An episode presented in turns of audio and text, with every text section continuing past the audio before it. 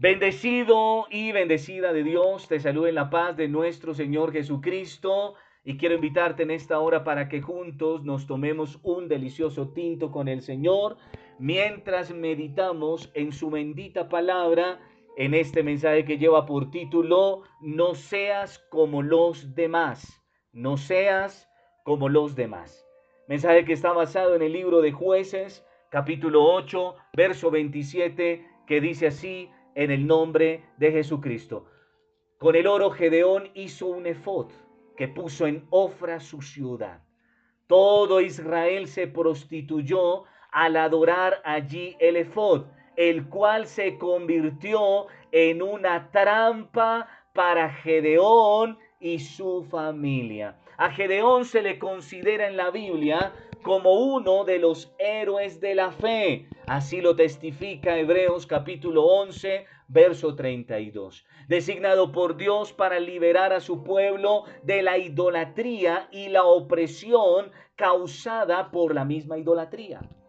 Como consecuencia de la victoria obtenida, los que habían seguido y acompañado a Gedeón en la, en la batalla hasta la victoria, le piden que se convierta en su rey, a lo cual él se rehúsa, invitando al pueblo a permitir que sea Dios quien los gobierne.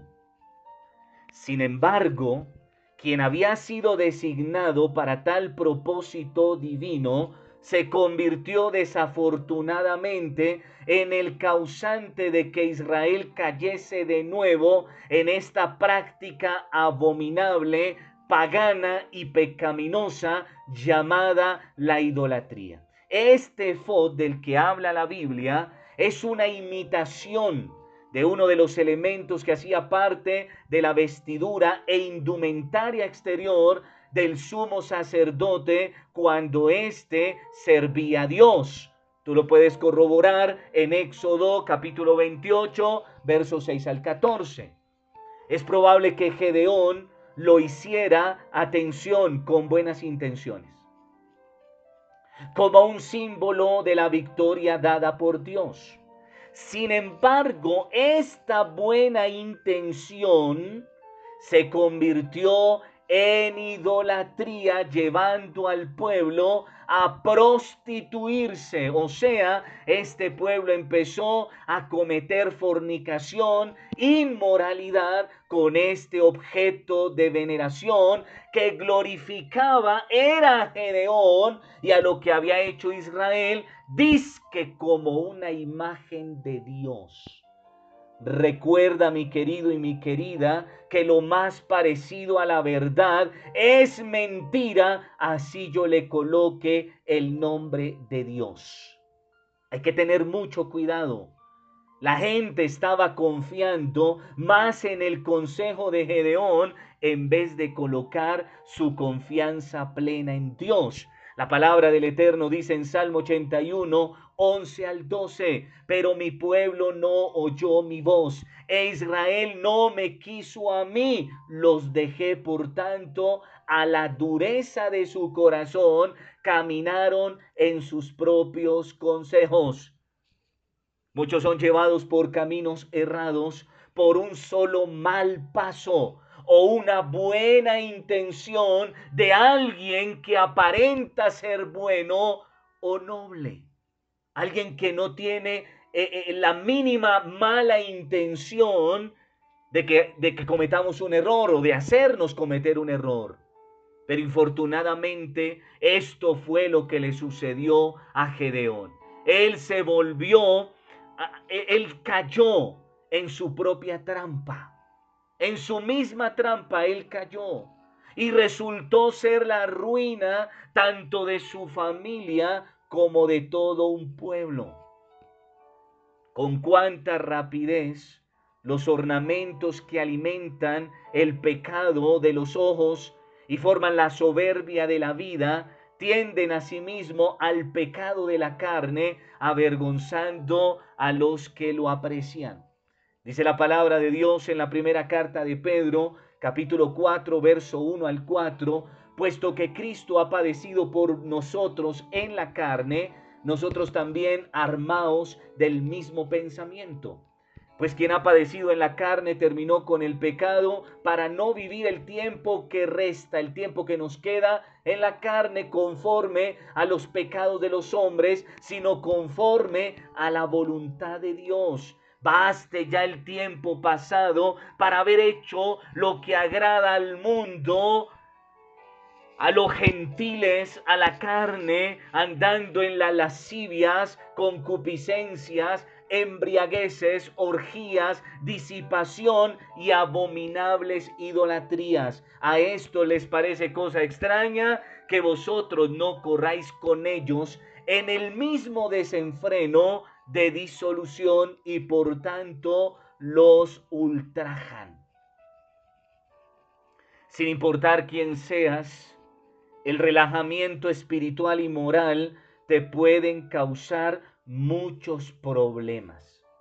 Que hayas ganado una batalla contra la tentación no significa que automáticamente vayas a superar la siguiente. Por tanto, debemos ser muy constantes y cuidadosos con la tentación. No en vano la palabra del Eterno declara también, el que crea estar firme, mire que no caiga. Algunas veces, luego de una victoria, Satanás ataca más fuerte. Por eso hay que tener mucho, pero mucho cuidado. Ese acto de, idolatría por descuido de Gedeón ocasionó el desastre espiritual eh, de bendición, tanto para la nación como para su propia familia una mala decisión que podamos tomar, un mal paso que tú y yo podamos dar, pueden terminar en la destrucción de nuestras propias vidas y de nuestra propia familia. Recordemos que una de las cosas que más abomina y condena duramente el Señor es la idolatría. La palabra de Dios en Éxodo 24 al 5 declara lo siguiente, no te harás imagen ni ninguna semejanza de lo que esté arriba en el cielo, ni abajo en la tierra, ni en las aguas debajo de la tierra, no te inclinarás a ellas, ni las honrarás, porque yo soy el Señor tu Dios fuerte, celoso, que visito la maldad de los padres sobre los hijos hasta la tercera y cuarta generación de los que me aborrecen. Salmo 81, 9 dice, no haya en ti Dios ajeno, ni adores a Dios extranjero. El Señor es celoso con su pueblo, es celoso con sus hijos, es celoso con su iglesia. Y una de las cosas que debía caracterizar a Israel y que hoy debe caracterizar al pueblo de Dios, o sea, la iglesia de Cristo, es la teocracia. ¿Qué es la teocracia? Es el gobierno de Dios. El gobierno de Dios en la nación, el gobierno de Dios en la iglesia, el gobierno de Dios en la familia y en cada individuo, en cada persona que se llama hijo de Dios. Esto es una sociedad en la que el gobierno es ejercido directamente por Dios o a través de sus ministros y de sus siervos. El problema hasta hoy radica en que las constantes inclinaciones del pueblo de Dios a la idolatría y al placer del mundo, sumado a las permanentes amenazas de los demás. Recuerda que cuando tú quieres ser diferente y más cuando tú quieres ser de Dios, te vas a, ganar broncas, envidias, el rechazo de los demás. El problema radica donde? Cuando queremos imitar a los demás que no son hijos de Dios, que no aman a Dios, que no obedecen a Dios, con tal, entre comillas, de ganarnos el respeto y la tranquilidad. Nuestra experiencia no puede llevarnos a pensar que solo tendremos el respeto del mundo si nos medimos con ellos en las mismas condiciones y niveles en los que ellos se mueven conforme a su manera de pensar y de actuar propias del mundo y que les impide acceder donde los creyentes, tú y yo, nos movemos. Pues para que eso suceda, ellos deben entonces reconocer su condición de pecadores, arrepentirse y volverse a Dios. Eso no implica, mi querido y mi querida, que seamos nosotros los que debamos volvernos como ellos. No, tú eres diferente. Tú eres hijo de Dios, tú eres hija de Dios. Y entonces la palabra de Dios en Jeremías 15, 19 declara lo siguiente. Por eso, así dice el Señor, si te arrepientes, yo te restauraré y podrás servirme. Si evitas hablar en vano y hablar lo que y, hablas lo que en verdad vale, tú serás mi portavoz. Que ellos se vuelvan hacia ti pero tú no te vuelvas hacia ellos. Nuestra radicalidad frente a sus errados comportamientos y la esperanza que tenemos hará que sean ellos los que se vuelvan a Dios y así tú y yo podremos extender el reino de Cristo en la tierra. El consejo que da la palabra está en Gálatas 6:9. No nos cansemos de hacer el bien, porque a su debido tiempo cosecharemos si no nos damos por vencido. De la misma forma en que si tomamos una mala decisión, y procuramos por imitar el mundo, las cosas del mundo y el pecado, tendremos unas consecuencias funestas, terribles sobre nuestras vidas, sobre nuestra familia, de la misma forma. Si no nos cansamos, si no nos rendimos en hacer lo bueno, lo correcto, lo que le agrada a Dios, entonces tú y yo también tendremos una recompensa la bendición de Dios, la vida de Dios, no solo para nosotros, para nuestra familia, para nuestra iglesia, para nuestra nación. Quiero terminar diciéndote lo siguiente. Y más que diciéndote lo siguiente, quiero invitarte para que tú y yo nos mantengamos firmes sin desmayar en hacer lo bueno, dando testimonio de la nueva vida que tenemos en Cristo, resistiendo la tentación e invitando a muchos a ser parte de esta gran familia llamada la familia de Cristo. No eres como quienes no creen a Cristo.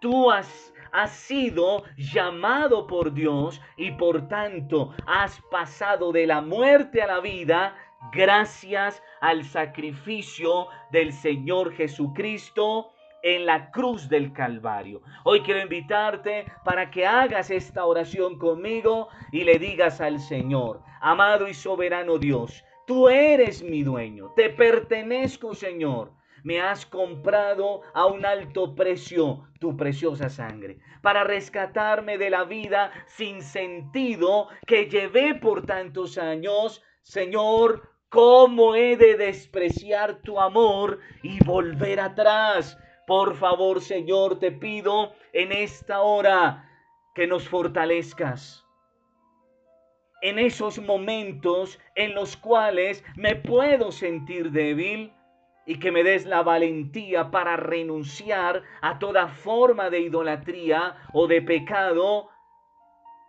Y Señor, también te pido en esta hora que me des la valentía para tomar decisiones asertivas. Así me rechacen, así me desprecien, así me maldigan, no me maldecirán a mí, estarán maldiciéndote a ti. No me estarán rechazando a mí, te estarán rechazando a ti. Por favor, Señor, ayúdame, hazme un radical en esta hora.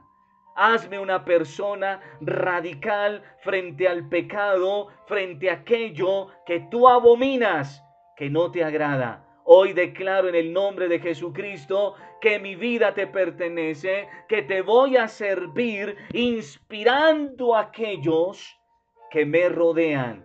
Pues yo camino en victoria gracias a mi Señor y Salvador Jesucristo y el mundo no me podrá atrapar en sus redes.